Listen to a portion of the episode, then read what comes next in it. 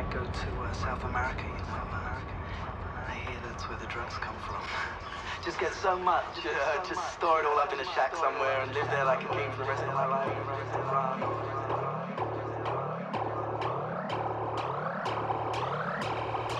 Виктор Волков. Протокол 26.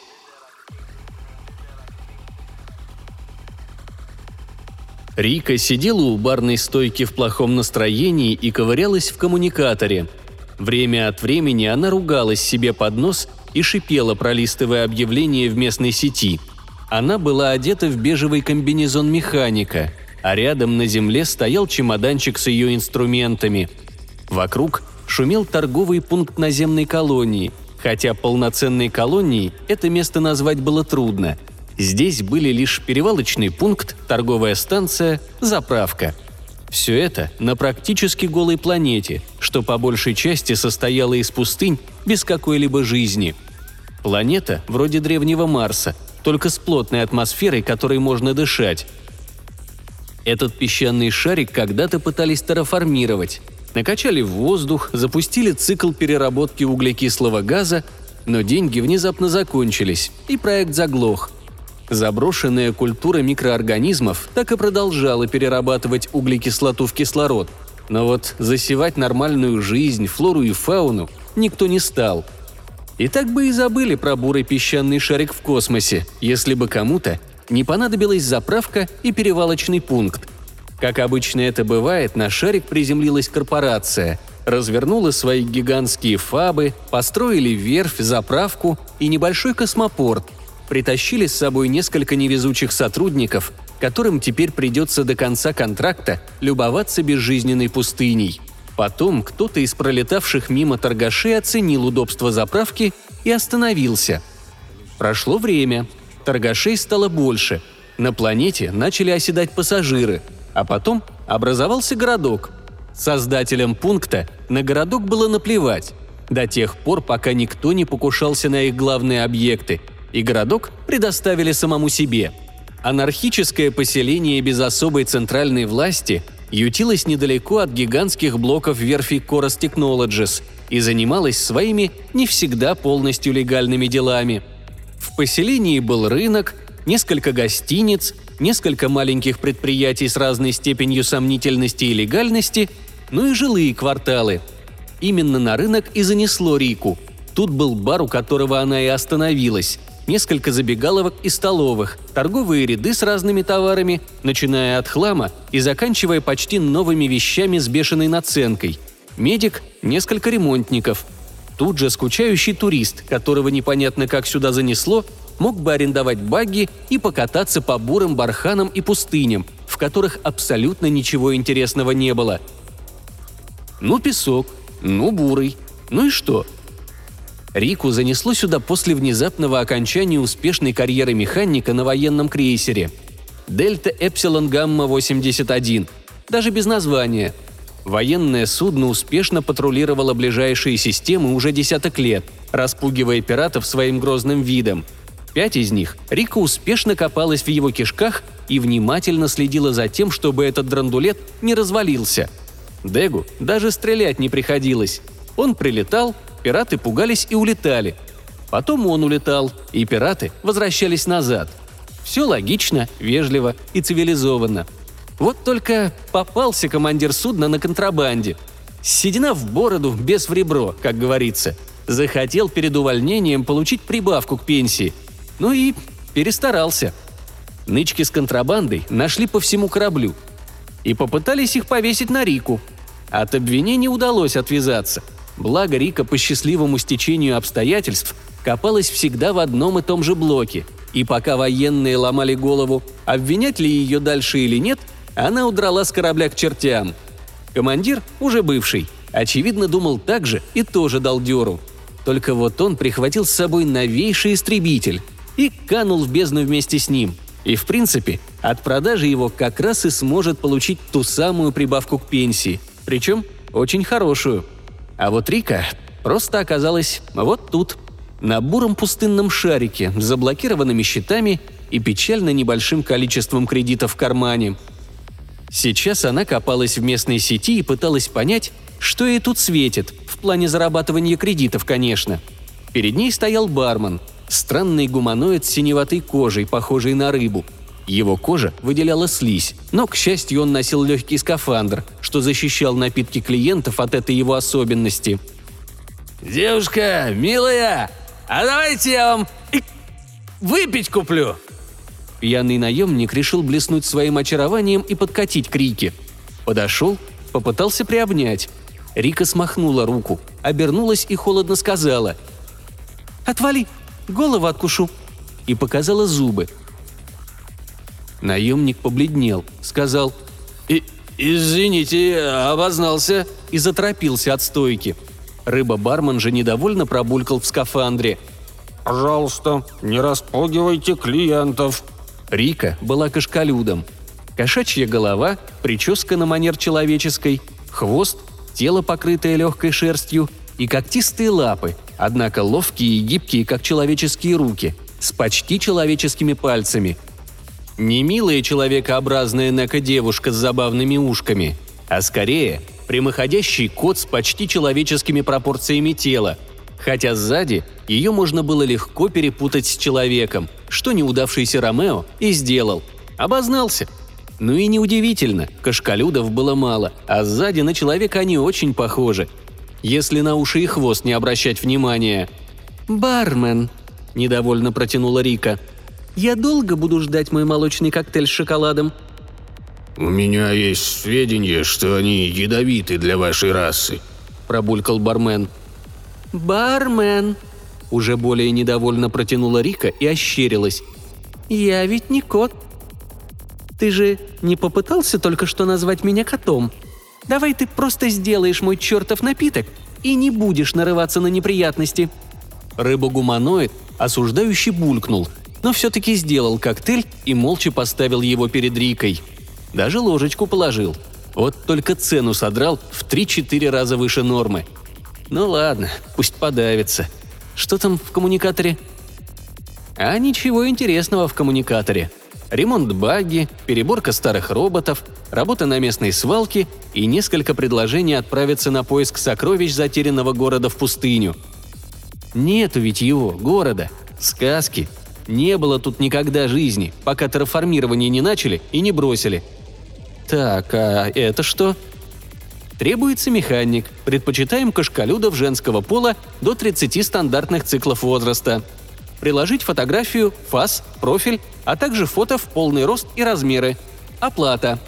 Космическая платформа STP-001-36-36-LTH-A1. Странно. Даже согласны помочь с переездом к ним. Что у нас это за LTH-A1? Так-так-так. Еще один перевалочный пункт. Только за сотню лет возрастом и в космосе. Не очень далеко отсюда, ну, по галактическим меркам. В небезопасном секторе. Только вот зачем им кашкалюды, фото в полный рост и размеры? Это ж не бордель? Рика подумала, отправила автору объявления вопрос. «Это интим?» Ответ, судя по всему, написал робот. На три листа понаписал воды – 15 раз извинился, но в целом сказал, что нет. Хм. Рика подумала и сфотографировала свою физиономию коммуникатором. Спереди и сбоку. Потом прислонила его к стакану с коктейлем, сказала бармену «Смотри, чтоб не сперли!» Встала, отошла на пару метров и сделала еще два фото в полный рост. Отправила их странному нанимателю. Что-то с этим запросом было не так – но вот кредиты грозились закончиться. Заниматься в бурой пустыне было нечем, оплатил наниматель довольно вкусно. Ответ пришел быстро. Рика не успела даже долокать коктейль. «Вы нам подходите. Компенсируем путь к станции». Еще несколько минут текстовых переговоров, и Рика расплатилась, встала и пошла к космодрому. Его разбудил электрический разряд – вырвал из объятий сна, приятного сна из прошлого, где он покупал мороженое зимой и ел его на морозе, выпуская клубы пара. Вроде бы тогда все закончилось больным горлом. Человек дернулся, застонал. неудачно повернулся и грохнулся с койки на пол. Все тело болело, конечности не гнулись, и очень хотелось пить. Особенно сильно болели суставы. Человек выдыхал облака пара, как в том зимнем сне с мороженым, но воздух очень быстро теплел. Губы пересохли, очень хотелось пить, и он чувствовал себя сушеной рыбой. Про себя он поклялся никогда больше не использовать сухую криозаморозку. В кабине пилота, где он проснулся, в полумраке мерцали индикаторы приборов. Иллюминаторы были закрыты внешними защитными шторками. Он медленно со стоном перевернулся на спину и уставился на потолок. С потолка на него смотрел робот. Два больших манипулятора на манер фабричных и камера, уставившаяся на проснувшегося. Робот перемещался по потолку, по рельсам, где они были, а где их не было, мог ползать по потолку сам, но медленно. Робот таращился на человека. А потом вдумчиво сообщил. «Пилот не подает признаков жизни. Начинаю электрическую стимуляцию». И стал тянуться к человеку шокером, по которому недвусмысленно пробегала электрическая дуга. Тупую железку переклинило, и она собиралась засадить заряд человеку куда-нибудь, вот только двигаться человек не мог, и подвижность у него была, как у сухофрукта. «Электростимуляция и прямой массаж сердца», – поделился планами робот. То есть машина собирается грудную клетку вскрыть. Замечательно. Человек пытается ползти. Робот неторопливо движется к нему с шокером. И переключает второй манипулятор на нож. Человек пытается отдать команду, но пересохшая глотка выдает только сипение – Прекратите сопротивление, уважаемый труп. Медицинская система вернет вас к жизни», – вещала машина. Переклинила робота хорошо. Видит, что человек двигается, но все равно не считает цель живой. Еще и разговаривает с целью. Опять биосканер отвалился. «Сообщаем, что бесхозная органическая материя подлежит переработке», – родил новую гениальную идею робот – со стоном человек ползет в сторону. Робот неторопливо ползет за ним по потолку и пытается попасть шокером по тощему телу. Если бы не был человек на полу, то попал бы. А вот до самого пола ему дотянуться сложнее. «А, админ!» Пытается сказать человек сиплым голосом, облизывая пересохшие губы. «Административный доступ! Пароль «Шелезяка»!» Наконец-то удается произнести – и робот замирает. «Пароль принят. Режим ожидания. Жду дальнейших указаний», — сообщила машина как будто обиженным голосом. «Провести диагностику. Отменить оживление», — просипел пилот, выдохнул и вытянулся на полу. «Принято», — сообщил потолочный робот и начал мигать лампочкой. Человек же лежал и приходил в себя — Сухую заморозку проводят, если закончился криогель. Вводится препарат, температура в кабине понижается, пилот уходит в глубокий анабиоз. Вот только после пробуждения все будет болеть, и организм будет обезвожен. Поэтому и пользуются этим только в крайнем случае. Бак с криогелем протек в прошлой системе, и на ближайших планетах не нашлось подходящей органики, чтобы его синтезировать а вытекший криогель потолочный вредитель успел утилизировать. Вот и пришлось по старинке, в сухую. Только не в возрасте пилота и не с его болячками это делается. Тут после обычного сна уже все болеть может. И ведь ничто не мешало поставить оранжерею или бак с водорослями. Тогда и была бы биомасса на случай, если криогель закончится. Ничто не мешало, кроме жадности. «Диагностика завершена», отказал модуль биосканера», — сообщил потолочный вредитель и уставился на пилота камерой. «Помоги встать, жестянка!» Человек поднял руку. Робот поставил человека на ноги, и тот взвыл. Суставы пылали огнем. Все до последнего. «Рекомендуется автодоктор», — сообщил робот. Ну, туда человек и шел. Он доковылял до панели в стене, запустил доктора и сунул руку внутрь машины, чтобы она взяла анализ — Невидимая игла воткнулась в руку, высосала немного крови из иссохшего тела, и машина, проурчав, выдала результат – обезвоживание и возраст. Автодоктор вколол какой-то препарат. а потом выплюнул два пакетика жидкости от обезвоживания, которые пилот тут же выпил. Стало лучше. «Робот, приготовь поддерживающий экзоскелет и форму», – прозвучал приказ. Он доковылял до автоматической душевой, содрал грязную после сухого крясную одежду и бросил на пол. Ее тут же утащил робот. Человек зашел в душевую, и там его быстро вымыли, как машину на автомойке. Не очень приятно, но очень эффективно. Он вышел из ниши автодушевой и на мгновение глянул в зеркало. Оттуда смотрел седой мужчина лет 60, может больше. Свой возраст давно просто забыл.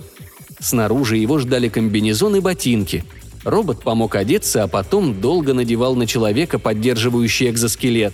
Легкую систему трубок и сервомоторов, что просто усиливает конечности, но не предоставляет никакой брони. Пара сюрпризов на случай сражения в ней, правда, все равно была. Ладно, проснулся, оделся. Дальше что? Он сел в кресло пилота и приоткрыл ненадолго одну из шторок иллюминатора. Снаружи бурлило гиперпространство – и в иллюминаторе видно было абстрактное месиво из цветовых и световых пятен, что непрерывно менялись, перетекая из одной формы в другую. Без приборов в гиперпространстве не сориентируешься. Итак, что у нас на очереди? И куда дальше лететь одинокому вольному торговцу? Он сверился со списком груза. Ага, та самая станция с милой девушкой на связи. Он улыбнулся. Значит, туда. Надо не забыть передать механику оттуда обещанную бутылку выпивки. Пилот направил корабль по координатам, откинулся в кресле и стал ждать. Обшарпанное космическое такси приземлилось на одном из доков платформы и открыло дверь. Из него пулей выскочила Рика и начала судорожно хватать воздух ртом.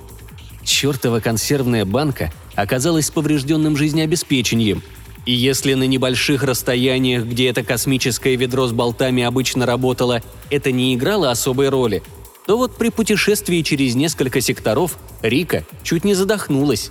Нужно было не жадничать, а взять нормальную попутку вместо тупого робота. Но что сделано, то сделано. Такси-убийца мигнула фарами и списала оплату со счета Рики, захлопнула дверь и стала ждать следующую жертву – Судя по всему, долго ждать ему не придется. Рика огляделась. STP-0017-36-LTH-E1 оказалась старой, потрепанной, но довольно стандартной торговой платформой. Навскидку ей можно было дать лет 100, может 200. Огромный квадратный док на 60 мест для малых кораблей с возможностью вертикальной посадки. Атмосфера удерживается силовым полем – Вдали – стыковочная рампа для больших погрузчиков и крейсеров, что могут подлетать только боком. Вот не похоже только, что большие корабли сюда часто прилетают. За спиной Рики такси убийца взлетело, очевидно заполучив очередную жертву, что пока не знает о проблемах машины. А к Рике кто-то спешил, торопился и чуть ли не бежал. Рика с интересом рассматривала приближающегося. К ней подошел киборг с любопытным распределением механических частей – Правая половина лица покрыта металлом, из глазницы смотрит камера. Правая рука полностью металл, правая нога, судя по всему, тоже. «Интересно, как это произошло?» – подумалась Рики. Хотя в космосе травмы не редкость, и потерять только правую половину туловища вполне возможно. Судя по всему, грудная клетка тоже справа была механической. «Здравствуйте, здравствуйте!» – засуетился киборг. Это был мужчина, изначально человек, темноволосый, лет за 40 возрастом. Его единственный органический глаз горел энтузиазмом, и он просто невероятно рад был видеть Рику. Или же очень старательно изображал радушие. Киборг подбежал к Рике и пожал руку удивленной кашкалютки левой органической рукой. Та с интересом посмотрела на свою руку. «Вы просто не представляете, как мы рады вас видеть!» с энтузиазмом сказал киборг, отпустив руку Рики и очень быстро обошел ее со всех сторон и оглядел, оценивающе. Рике это очень не понравилось. Она сдержалась и постаралась пока не закатывать скандал. «Вы нам идеально подходите», – радостно сообщил киборг. «У вас, это, очень любопытные требования в найме», аккуратно выбирая слова, чтобы не взорваться, сообщила Рика. «Я сразу скажу, что я механик и не буду заниматься ничем странным». «Ну что вы!» – всплеснул руками киборг. «Как можно? У нас честная работа для механика. Я уже ознакомился с вашей биографией. Наши модули входят в стандартный курс обучения по вашей специальности. У вас не будет с ними никаких проблем. Да и потом, насколько я знаю, платим мы неплохо». Рика хмурилась. Где-то был подвох. Почему именно кашкалют? Зачем внешность и размеры? Киборг задумался, стал серьезным и несколько секунд смотрел на Рику. Потом вздохнул. «Понимаете, у нас есть традиция». Киборг достал пожелтевший от времени листок бумаги и протянул его Рике. «И прошу вас, не повредите», я торопился и не сделал копию.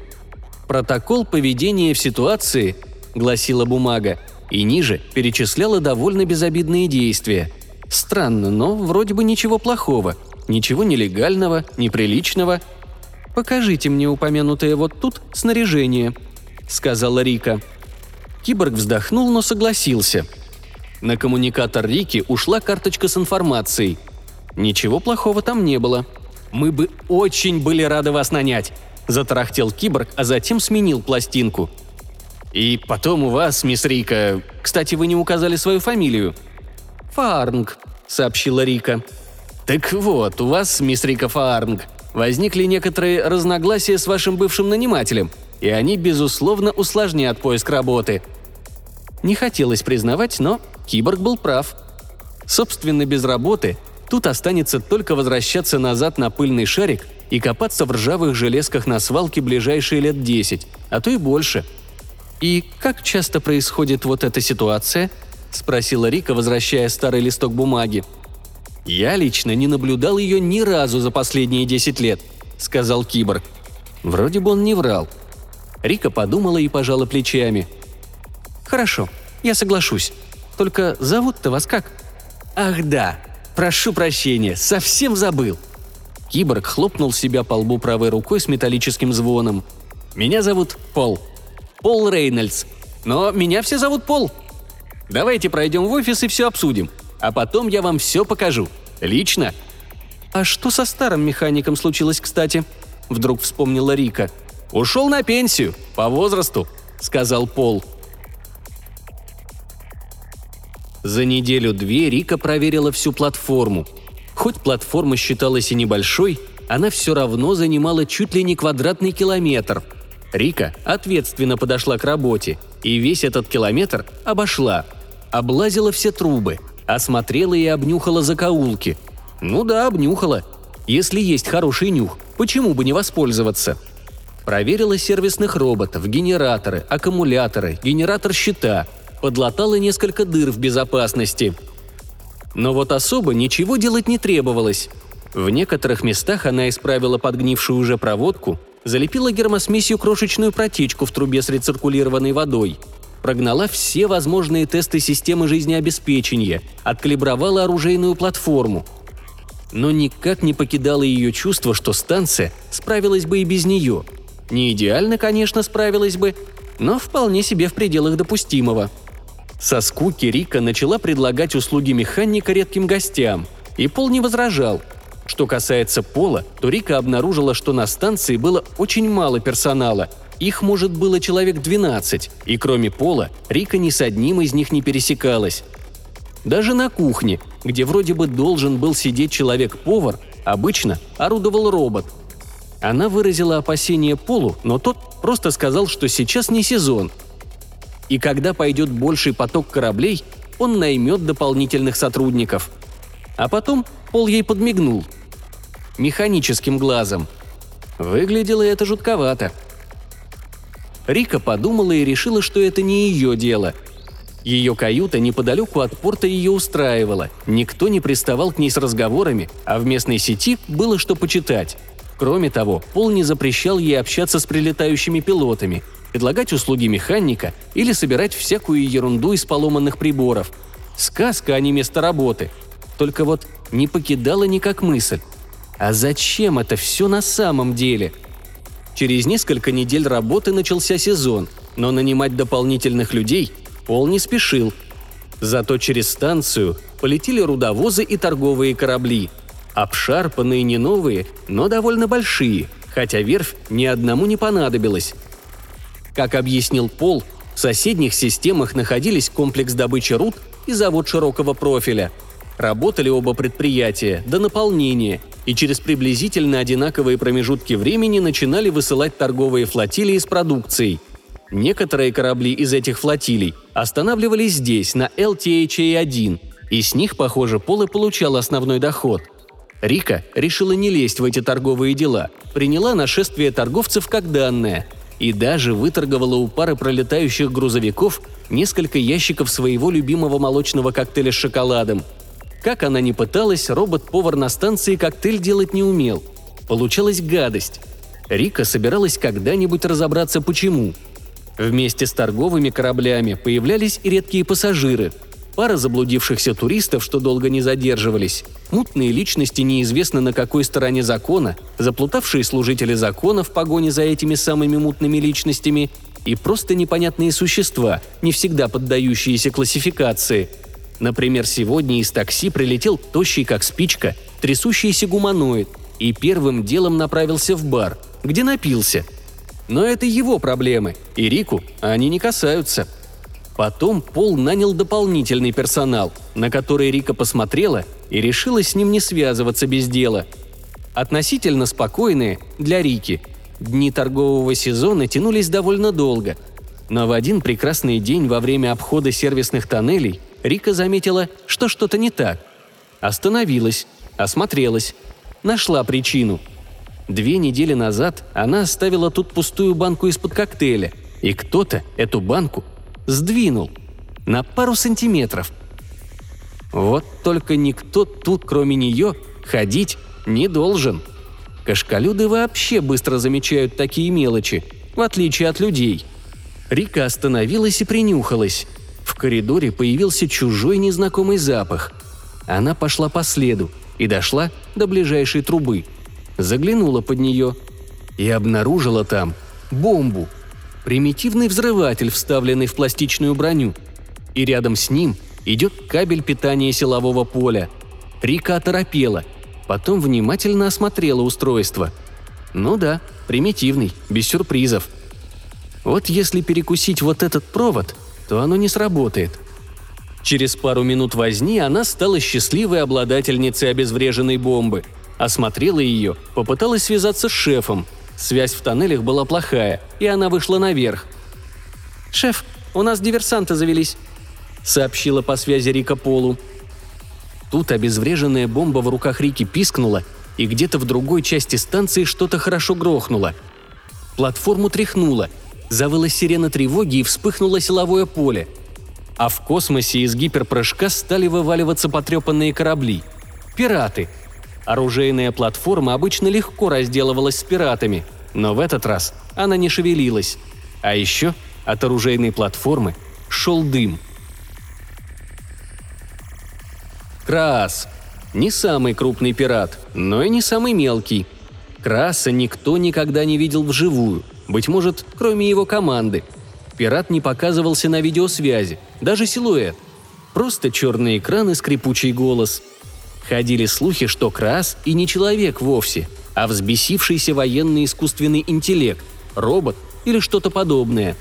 Люди, знающие, тут же начинали спорить, что вырвать искусственный интеллект с военного корабля невозможно, и что военные ИИ гибнут вместе с кораблями, настолько сильно интегрированы их системы в корабль. Их противники тут же начинали говорить о киборгах с мертвым мозгом, осознавших себя штурмовых роботах и прочем. Красу же было все равно. Он прыгал от сектора к сектору, точно прицельно нападал, забирал, что ему надо, и уходил. Или удирал, в случае, если напарывался на неравные силы, патрули или крупных наемников. Но подобное происходило редко – из светящегося разрыва пространства вырвался рой истребителей. Около двух дюжин. Они окружили сферу силового поля со всех сторон и замерли. Открылся разрыв побольше. Из него выплыли четыре фрегата. Направились к силовому полю, окружив щит вершинами тетраэдра. Из последнего, самого большого разрыва, выплыл крейсер Крааса. Повис в пустоте и навел главное орудие на станцию. Динамики на станции захрипели, и во всех них одновременно раздался скрипучий голос Крааса. «Я вижу, что вы сохранили щит. Сбрасывайте ценные контейнеры в мою сторону. Тогда я уйду, и никто не пострадает. У вас два часа до того, как я пробью ваш щит. Не пытайтесь бежать!» Истребители пришли в движение и начали кружить вокруг силового поля и обстреливать щит. Заряд генератора щита на станции медленно пополз вниз. На станции началась суета. Экипажи кораблей бежали назад к своим судам, готовые делать ноги в момент, когда щит падет. «Рика, отчет по орудийной платформе!» – хрипел по внутренней связи Пол. Сам киборг внезапно оказался ответственным за кибербезопасность. Судя по прерывистому звуку и треску клавиш на фоне, ему приходилось несладко. «У нас нет больше орудийной платформы», – мрачно ответила Рика в гарнитуру. Собственно, она и бросилась к ней в первую очередь, когда платформа не ответила пиратам огнем. Кашкалютка продолжила. «Диверсия. Грамотная. Управляющие сервы – в труху. Гидравлика – в труху. Орудие – в труху. Блок управления – в труху. Только в переплавку, шеф. Ну, может, я кувалдой одно орудие и выправлю. Но щит к тому времени падет, и наводить его надо будет вручную. И не с пульта управления, а грубой силой». Сво... Э, ах ты! Связь пошла помехами, и пол пропал на десяток секунд. Рика, у них сильный хакер. Чуть меня не поджарил. Изолируй внутри... Сообщил вернувшийся на связь Пол. «Так уже. Я тут чем занималась, по-вашему, шеф?» Критические системы локализованы, отключены от внешнего мира. А зачем? Попробовал возмутиться Пол. А вы не спрашивали. И я не знаю, зачем вы с хакером бодаетесь, шеф. Может, для вас так дорог финансовый отчет? Это не моего кашкалютского ума дело. Контроль систем отключили бы физически и все. Рубильник в рубке управления, кстати. Рика ухмылялась при разговоре в гарнитуру. Но кроме подкалывания шефа, других причин для радости не было – Рика стояла на орудийной платформе, и платформа явно стала кучей металлолома. Многометровые стволы рельсовой пушки стояли, но вот управляющая система, которая эти стволы наводила, пульт управления, а также трансформаторы, так необходимые этой системе, вывел из строя тот самый диверсант. «Отключил хакера. Пусть возится с горшком меда», — сказал Пол по связи. «Шеф, у вас торпеды есть? Или еще одна скрытая платформа? А может, у вас там в трюме военный корабль спрятан? Или какой-нибудь генерал Федерации должен вам услугу?» Предложила кучу полезных вариантов решения проблемы Рика. «У меня ничего этого нет, Рика», — сообщил Пол. «Тогда вы можете только попытаться договориться с торговцами. Вдруг кто хорошо вооружен». «А что можешь ты?» — спросил Пол. «Я могу подорвать чей-нибудь реактор, сделать корабль-бомбу.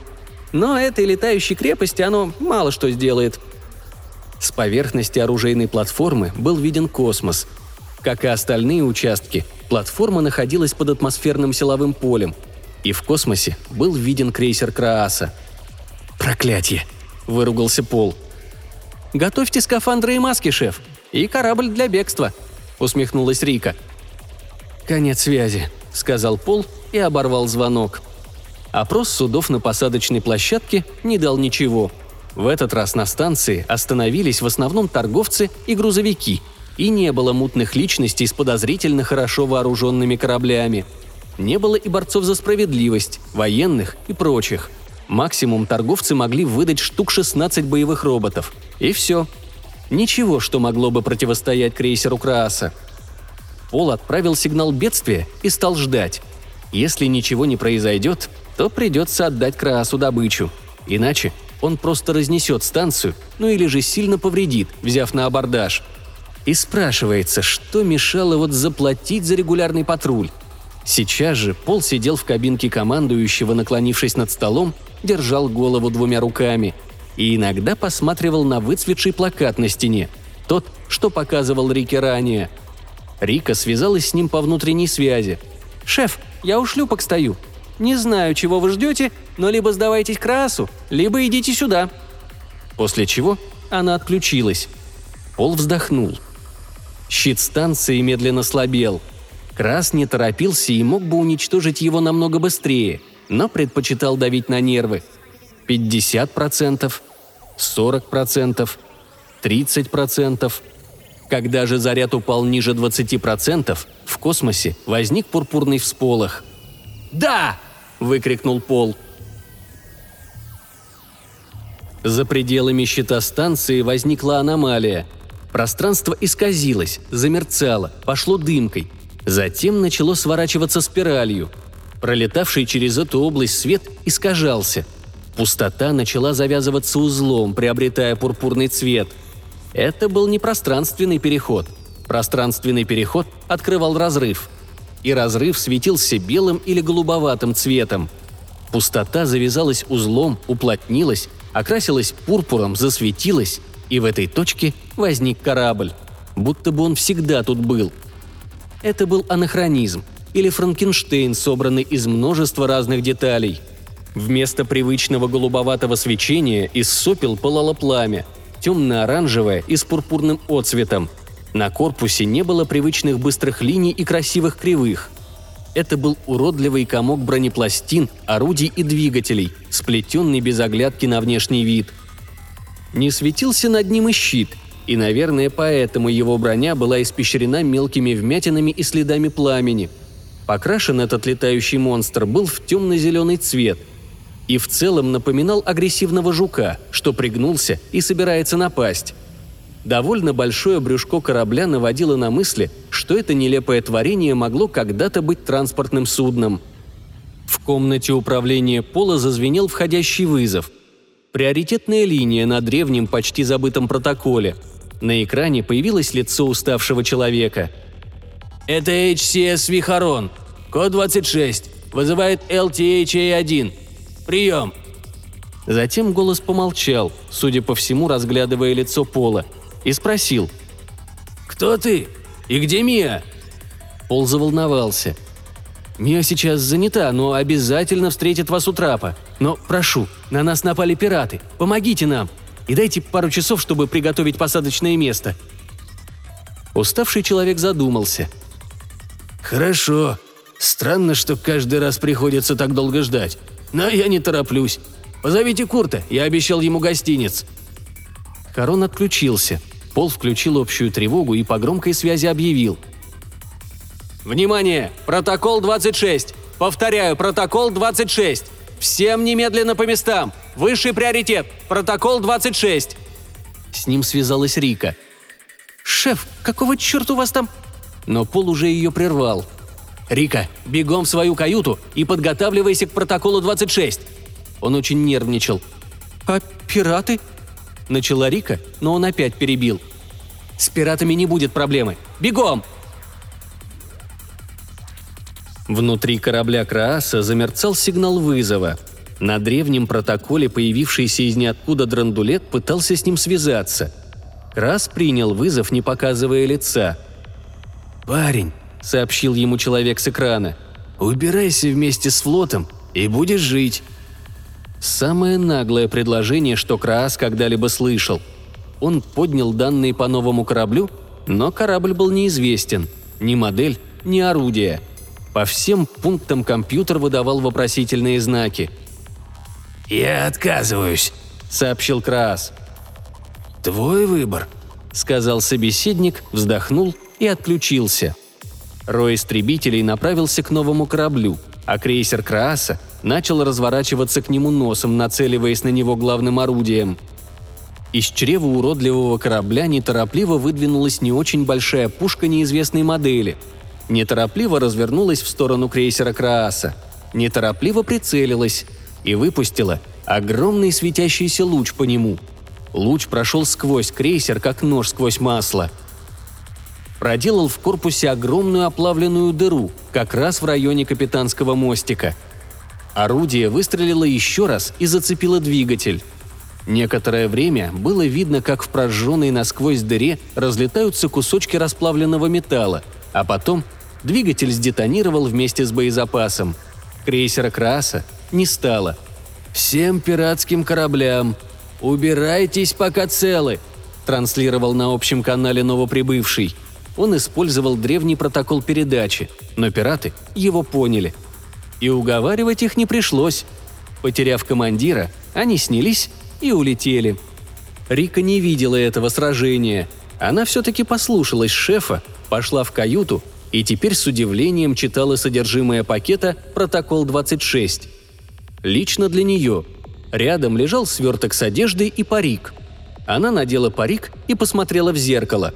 Достала из пакета лист бумаги и посмотрела на фотографию там, а потом в зеркало. На фотографии была кашкалютка, точная копия Рики, если надеть парик. «Какого черта?» – спросила Рика, глядя в зеркало – а потом развернула пакет с одеждой. Там лежала униформа, древнего фасона, которой она никогда не видела раньше. Монструозный корабль неуклюже приземлился на посадочную площадку. Из его брюха вытянулся трап, и по нему сошел пилот. Пожилой гуманоид в легком экзоскелете без брони. Похоже, что человек, без видимых аугментов, и достаточно старый – седой, с усталым лицом. Внизу у трапа его ждала кашкалютка в странной униформе очень древнего покроя. Штаны, брюки, белая рубашка. В ухо вставлена гарнитура, на рубашке значок. «Мия Фарнхольд». «Здравствуй, Мия», — улыбнулся сходящий с трапа старик и попытался потрепать ее по голове, как ребенка. Мия ловко увернулась, и старик слегка удивился, глянул на свою руку — «Здравствуйте. Мы все для вас приготовили, как обычно». Натужно улыбаясь, ответила ему девушка и протянула древний бумажный журнал прилетов. Старик хмыкнул, достал из кармана древнюю шариковую ручку и поставил подпись. Затем передал ей два бумажных листа. «Вот здесь мой груз для вашей станции, как и просили. А вот это мне нужно у вас закупить». Он провел пальцем по листкам. Мия слегка нахмурилась, глядя на дату – «Все хорошо, Мия. Ты в прошлый раз хотела навестить семью. Я помню», — спросил старик. «Да-да, моя...» Мия как будто прислушалась. «Моя бабушка хорошо себя чувствует и просила передать вам спасибо за... за мази, которые вы оставили». Старик задумчиво на нее смотрел. «С тобой точно все в порядке? Может быть, кто обидел?» – обеспокоился старик. «Ты только скажи». «Нет-нет-нет, все хорошо», — с видимым напряжением ответила кошкалютка. «Хм, а где Курт?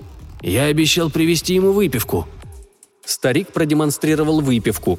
Бутылка выглядела старой. «Курт? У Курта возникли срочные дела. Ему пришлось уехать», — сказала кошкалютка, напряженно улыбаясь. Старик горестно вздохнул и погрустнел. «Третий раз подряд, и я не могу никак его застать. «Не везет мне. Тогда, Мия, передай ему вот эту бутылку. Я знаю, что вы до сих пор дружите, хоть и больше у вас с ним не получилось». У Мии готов был задергаться глаз, но старик этого не замечал. По рассеянности, может быть.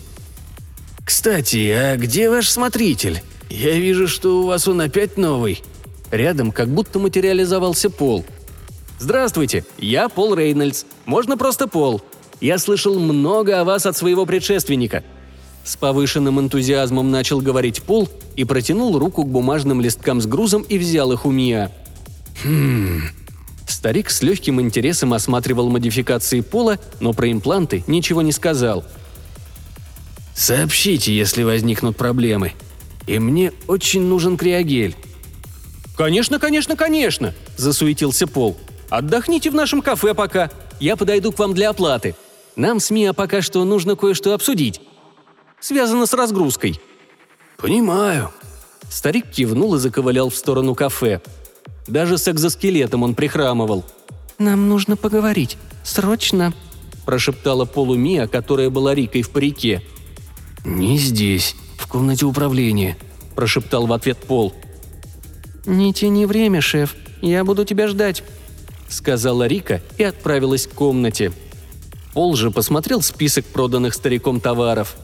Там значился экстракт валерьяны в объеме 100 тонн.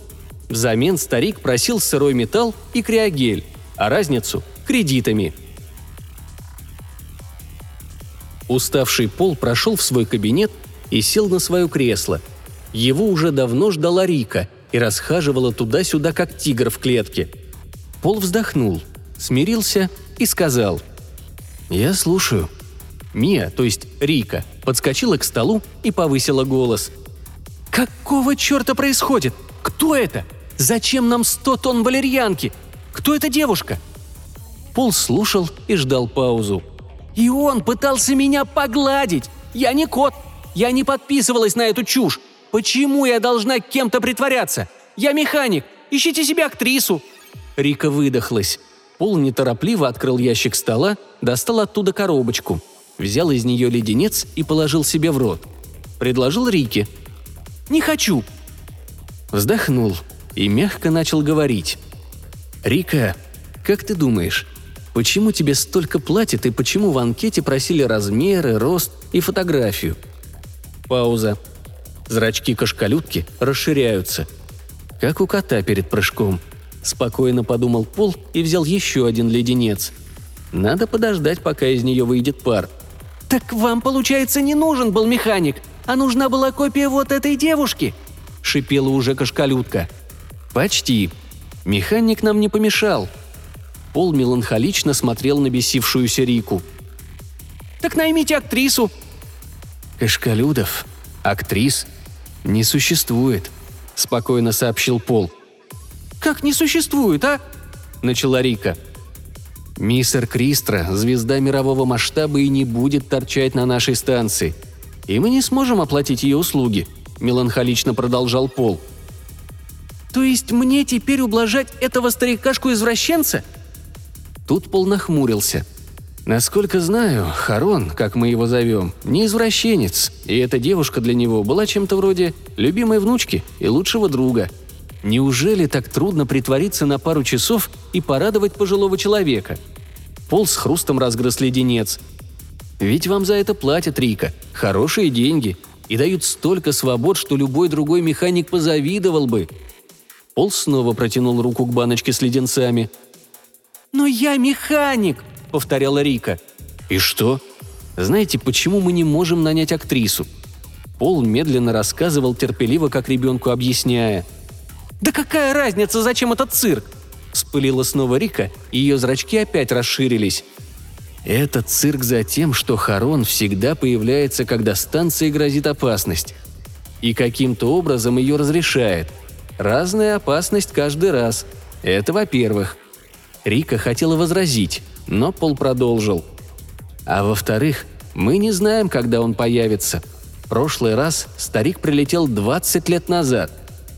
Ну и посмотрите, пожалуйста, годы жизни. Пол протянул Рике лист. Там была короткая биография Мии. «Умерла 300 лет назад?» – ошарашенно спросила кошкалютка. Пол кивнул – «Мы не знаем, кто этот старик, не знаем даже его имя, а зовем его Харон, по коду его корабля. Мы никогда не видели такой корабль, такое оружие и такой пространственный переход. Но мы точно знаем...» Пол взял еще один леденец. Что он появляется, когда станции грозит опасность. И помогает. А вот когда его пытаются обидеть, обычно происходит что-то плохое. Пол подумал – и события этих Харон потом не помнит. Например, 130 лет назад ему нахамили при посадке. Он обиделся и улетел. Потом по нам ударил метеорит. Он снес весь посадочный блок подчистую. Через 10 лет Харон появился, как ни в чем не бывало, и не помнил хама. «Но это безумие», — сказала кошкалютка. «Да», — согласился Пол. «Но оно работает. Вселенная не обязана соответствовать вашему представлению о ней Рика. Хотите леденец?» Он протянул Рике коробочку. Не задумываясь, Рика взяла один зеленый леденец, сунула в рот, зажмурилась и стала отплевываться. «Пе-пе, гадость, мята, воняет!» Сморщилась, зажмурилась и совсем покошачьи наморщила нос. «А говорит не кот», — подумал Пол. В общем, Рика, пообщайтесь с нашим гостем, постарайтесь его не обидеть. Вас ведь для этого наняли». Рика, зажимая нос лапами, то есть руками, выскочила из кабинета и побежала полоскать рот к ближайшему умывальнику. Там вздохнула, посмотрела в зеркало на Мия и пошла в столовую, где ожидал Харон. В столовой она с удивлением осмотрела изменения. Куда-то делся робот-повар. Вместо него стоял полный мужчина, которого она раньше никогда не видела. Вместо робота-разносчика по залу ходил живой официант. Стулья заменили на странные пластиковые штуки, а в углу появилось растение в горшке – искусственное. Харон сидел за столом и ел пирожное. Он приветливо помахал Мия рукой. «Мия, присаживайся. Давай поговорим на дорожку». Рика села и попыталась поговорить. Пыталась держать в голове легенду об интересах Мия, ее родственниках и о том, что она говорила в прошлый раз. А старик все старался ее расспросить, ободрить и несколько раз попытался ее потрепать за голову. Рика от этого уворачивалась. Между делом прибежал Пол и провел оплату каким-то древним устройством, вроде бы кредитной палочкой, а затем быстро убежал. А она думала. Старик ей ничего не сделал, но это все было неправильно. Она заказала свой любимый молочный коктейль с шоколадом в надежде, что внезапно появившийся человек-повар сможет его сделать правильно. И стала его поедать ложкой. Повисла тишина. Она заметила, что за окном кафе, которое выходило в космос, пролетали обломки корабля, крейсера Крааса. «Мия, ты говорила мне, что терпеть не любишь шоколад», – удивленно сказал Харон, и он выглядел потерянным и даже немного напуганным. «Да, вот и наступил момент истины». «Знаешь, Харон, я тебе кое-что покажу», – сказала Рика и достала из кармана свой коммуникатор. «Посмотри на дату». «Но ведь это неправильно», – удивленно сказал старик и показал свои наручные часы. Разница в 300 лет. «Я не Мия», – сказала Рика и сняла парик. «Ее давно нет. Хозяин станции устраивает спектакль, чтобы ты прилетал вновь. Ты помогаешь против пиратов». Она положила листок с биографией Мия на стол Харона. Он взял его и начал читать. Потом уронил. Поднял дрожащими, несмотря на экзоскелет, руками. Положил на стол – и закрыл лицо рукой. Из-под руки была видна слеза. Он просидел так несколько минут. Встал, сел на свой корабль и улетел. Пол не смог остановить его. Корабль старика взлетел, покрылся пурпурным светом, пространство снова свернулось вокруг него в узел, и он исчез. А потом, через несколько часов, Пол орал на Рику в своем кабинете. «Ты блохастая дура!» – кричал беснующийся киборг – что ты наделала?» «Могу посоветовать леденцы. Очень помогают», – язвила Рика. «Ты не понимаешь, что ты натворила!» – орал киборг. «Я понимаю, что у вас тут был культ, и я его разрушила», – нахально возражала кошкалютка. «Нет!» Киборг внезапно успокоился, подошел к столу, залез в него. «Никто за всю историю станции даже не пытался навредить Харону так сильно, как это сделала ты», Киборг выпрямился, и в своей руке он держал энергетический пистолет. «Нам всем конец. Из-за тебя». Он прицелился Рике в голову. «Эй-эй-эй, может, договоримся все-таки?» Кошкалютка вскочила со стула и начала медленно пятиться к двери. В комнате явно не хватало укрытий, да и попробуй вернись от выстрела киборга. Затрещала громкая связь, и незнакомый голос объявил. «Это Лрас! Вы убили нашего командира. Ваш защитник бежал. Вы покойники. Это месть!» В окне за спиной у пола, что выходило в космос, стали раскрываться разрывы пространственных переходов, а из них повалил пиратский флот, который начал расстреливать станцию. Шум отвлек Пола на мгновение, и он обернулся, но когда он повернулся назад, кашкалютки в комнате не было – Кем был раз не был, он, похоже, стал новой главой пиратов. И у него не было задачи сохранить станцию. Даже наоборот. Флот ударил из крупных орудий, и заряд щита быстро пополз вниз. Рика же поняла, что пахнет жареным, и со всех ног побежала к спасательным капсулам. И не зря. На то, чтобы добежать до капсулы, у нее ушло три минуты. Три минуты и десять секунд ушло у пиратов, чтобы пробить щит. А потом Орудия начали рвать станцию в клочья, разрушая строение как бумагу. Орудийный залп одного из фрегатов попал в комнату, где раньше был пол, и она разлетелась бесчисленными фрагментами. Именно в этот момент Рика катапультировалась и чудом ушла незамеченной среди осколков. Пираты разрушили все до последнего болта за 30 минут. Уничтожили все корабли, что пытались лететь или атаковать. Потом начали отстреливать немногочисленные спасательные шлюпки. Но Рике повезло. Увидев разрушение станции, Первым делом она отключила маячок, а потом смотрела, как беснуются пираты, в надежде, что точку без радиосигналов в черноте космоса они не найдут. Пираты провисели рядом с обломками станции еще три часа, а потом покинули сектор. Теперь можно подождать, потом включить маячок и ждать, пока кто-то подберет. Кто-то подберет. Когда-нибудь. Рика заметила, что в ее модуле был неисправен календарь, Дата не отображалась. Но это не важно. Теперь оставалось ждать. В капсуле нет ни двигателя, ни навигатора. Только маяк, система жизнеобеспечения и... Криосон. Рике вспомнился рыдающий старик. Она посмотрела на кнопку своей капсулы с надписью «Криосон» и нажала ее. А потом уснула.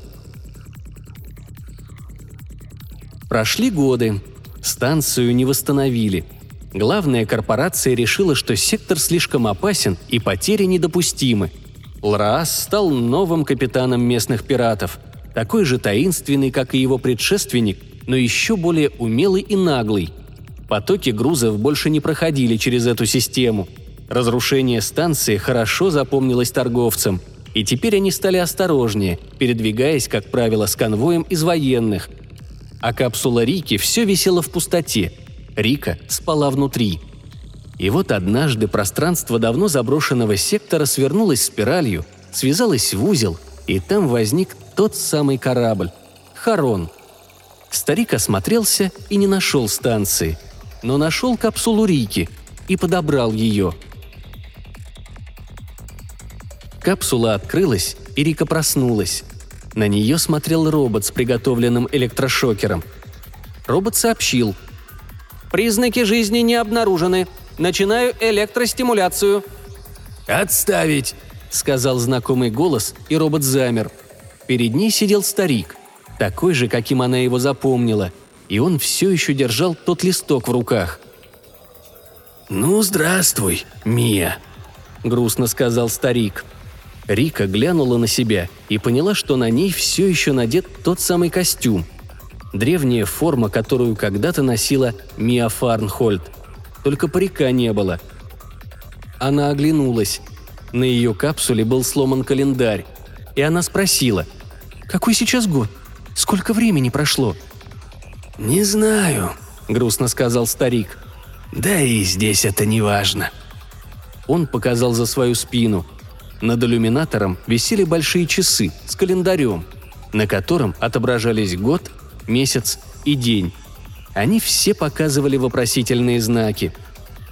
Корабль летел с открытыми шторами иллюминаторов, и сквозь иллюминаторы была видна безумная игра цветов гиперпространства. Она совсем не была похожа на то, что Рика видела при своих гиперпрыжках. Здесь яркие пятна меняли цвет и перетекали одно в другое. Ей вспомнились слова – Вселенная не обязана соответствовать вашему представлению о ней, Рика. Старик закрыл шторки иллюминаторов, а корабль продолжил лететь в неизвестность, вне времени и пространства.